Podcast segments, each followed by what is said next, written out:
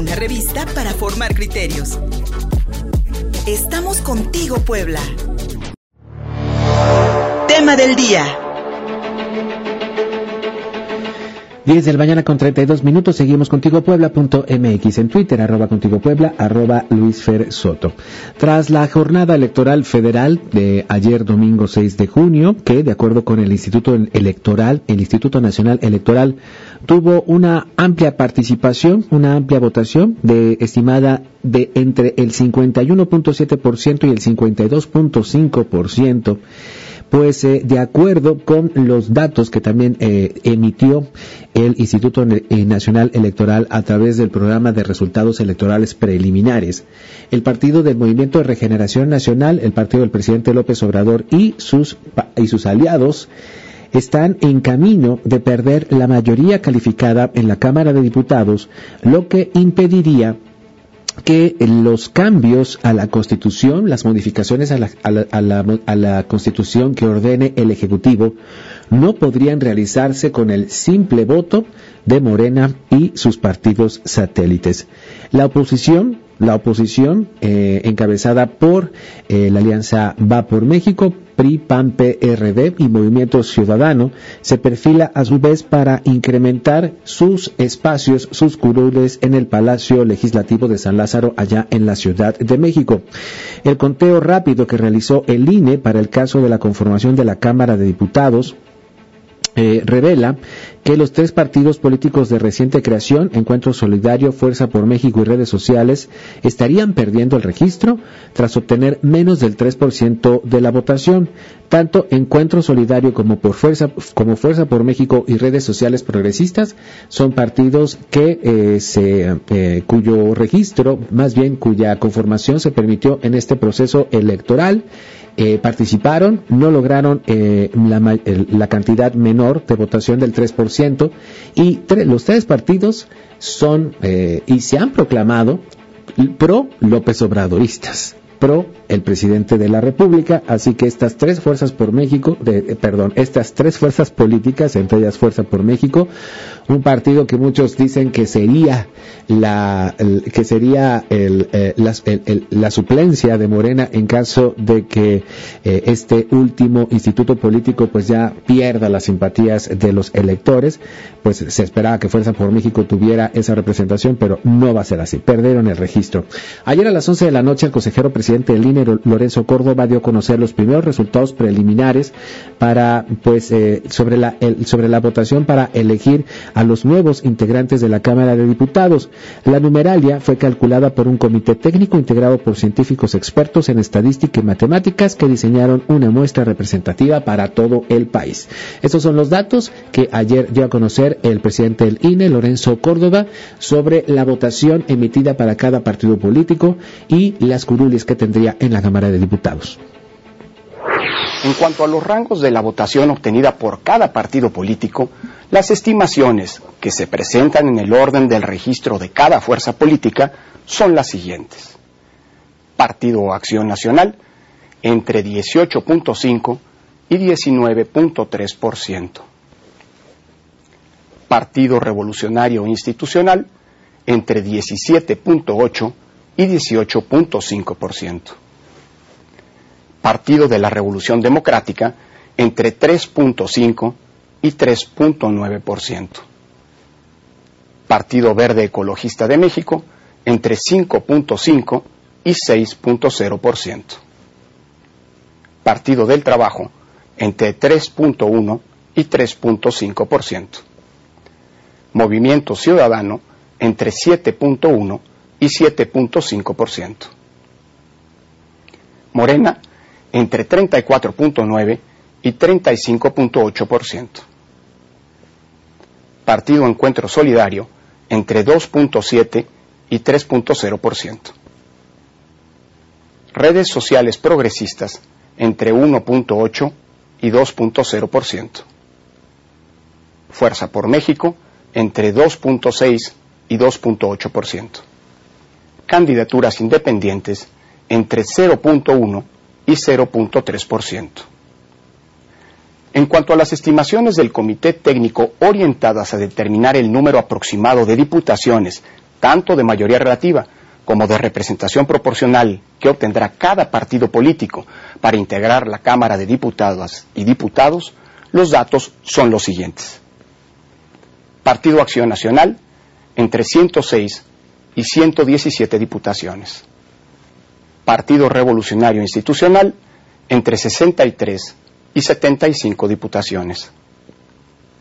Partido de la Revolución Democrática, entre 12 y 21 diputaciones. Partido Verde Ecologista de México, entre 40 y 48 diputaciones. Partido del Trabajo, entre 35 y 41 diputaciones. Movimiento Ciudadano, entre 20 y 27 diputaciones. Morena, entre 190 y 203 diputaciones. Partido Encuentro Solidario, entre 0 y 6 diputaciones. Redes sociales progresistas, entre 0 y 0 diputaciones. Fuerza por México, entre 0 y 0 diputaciones. Candidaturas independientes, entre 0 y 0 diputaciones.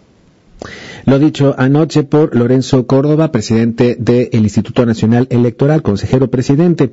De esta manera, en la sexima, eh, sexima, sex, sexagésima cuarta, en la sexima, sexagésima cuarta, la número 64 legislatura de la Cámara de Diputados, Morena y sus, y sus aliados, es decir, el PET, el PT, el PES y el Verde, tienen casi, casi una mayoría calificada de 332 legisladores afines al presidente Andrés Manuel López Obrador, de acuerdo con este programa de resultados electorales preliminares. Morena contaría con 253 diputados, el PT con 47, el PES tal vez con 21 y la posición está integrada por 164 legisladores 79 del PAN, 49 del PRI, 25 del Movimiento Ciudadano y 11 del PRD, así como cuatro diputados sin partidos. Así pues, la conformación de la eh, Cámara de Diputados, de acuerdo con los resultados electorales preliminares que ayer dio a conocer el presidente del INE. Y respecto a las candidaturas, eh, Morena podría quedarse con seis de las nueve, eh, de las de las cuales, este, perdón, seis de las quince que ayer se pusieron en juego. De acuerdo con información preliminar y que el, destaca hoy el diario El Universal, entre estas 15 gobernaturas ayer puestas en juego, eh, seis se quedarían para mujeres. Tendríamos seis gobernadoras. En el caso de Baja California Sur, Colima, Guerrero y Nayarit son las que destacan. Eh, el partido Morena aventaja en aproximadamente nueve entidades, perdón, decía yo seis, nueve entidades en Baja California con Marina del Pilar Ávila, en Baja California Sur con Víctor Manuel Castro, en Colima con Indira Vizcaíno, en Guerrero con Evelyn Salgado, la hija de Félix Salgado Macedonio ganó en Guerrero, Evelyn Salgado, en Ayarit con Miguel Ángel Navarro, en Sinaloa con Rubén Rocha, en Sonora con Alfonso Durazo, en Tlaxcala con Lorena Cuellar y en Zacatecas con David Monreal. En estos comicios, uno de los grandes perdedores sería el PRI, pues prácticamente el único estado que está peleando palma a palmo es Campeche, de donde es originario su dirigente nacional Alejandro Moreno. Su candidato Cristian Castro disputa cada voto con la representante de Morena PT, Laida Sansores, y Eliseo Fernández Montufar, de Movimientos Ciudadano. Hasta la una y media de la mañana del PREP de Campeche, pues prácticamente están en empate técnico 33.4, 31.4, 31% entre Cristian Castro, mm, Laida Sansores, Laida Sansores y Eliseo Fernández allá en Campeche. En contraste, el PAN sería de los partidos que no quedaría tan, no quedaría tan mal parado. Según los, según los primeros reportes, el Blanqueazul estaría confirmando su bastión en Querétaro con la victoria de Mauricio Curi y quien está en alianza con el PRD y en Chihuahua su candidata María Eugenia Campos estaría ganando la gubernatura.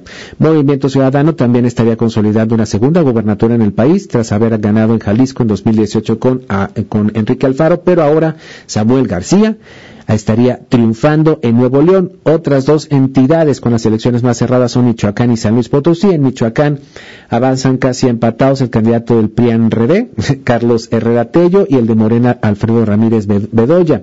En el conteo, eh, hasta la madrugada, 54% de las actas, Ramírez Bedoya sumaba 41%, mientras que Herrera Tello 39%. Y en San Luis Potosí, el terreno lo disputan Octavio Pedrosa de la Alianza Va por México, y con el abanderado del PT, Ricardo Gallardo, con más o menos dos puntos de distancia. Todavía no hay resultados en Michoacán y San Luis Potosí. respecto a eh, los números que nos arroja esta elección, el presidente López Obrador reconoció, reconoció la intervención de autoridades locales, aunque no la suya.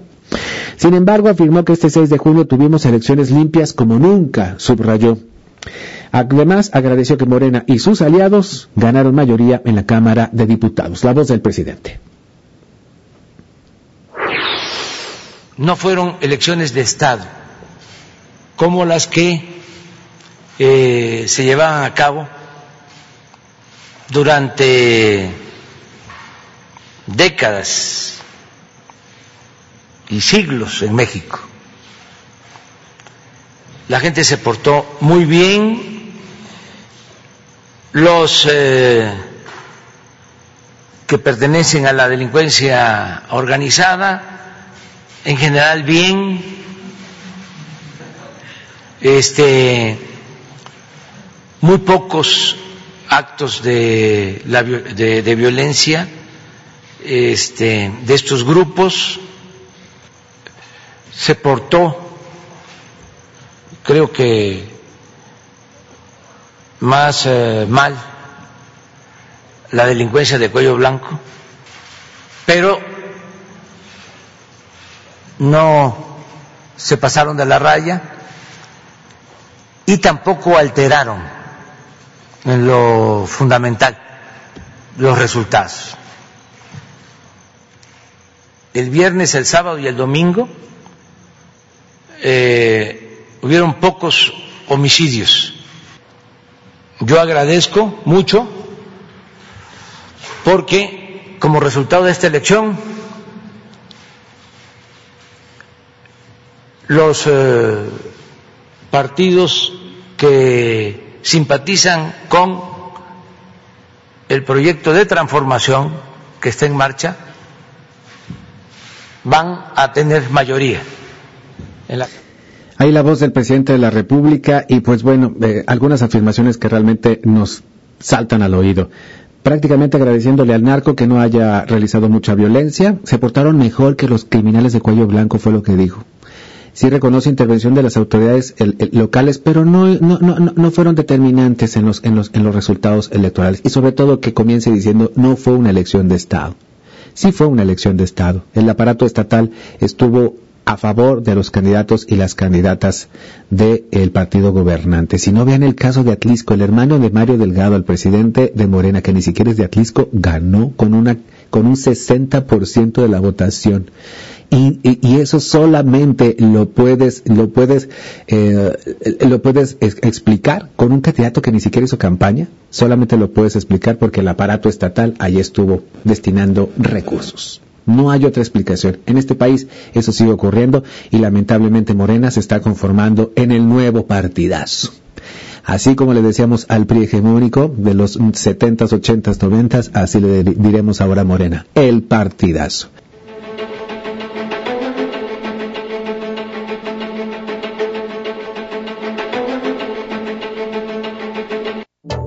Síguenos en Facebook y en Twitter. Estamos contigo, Puebla.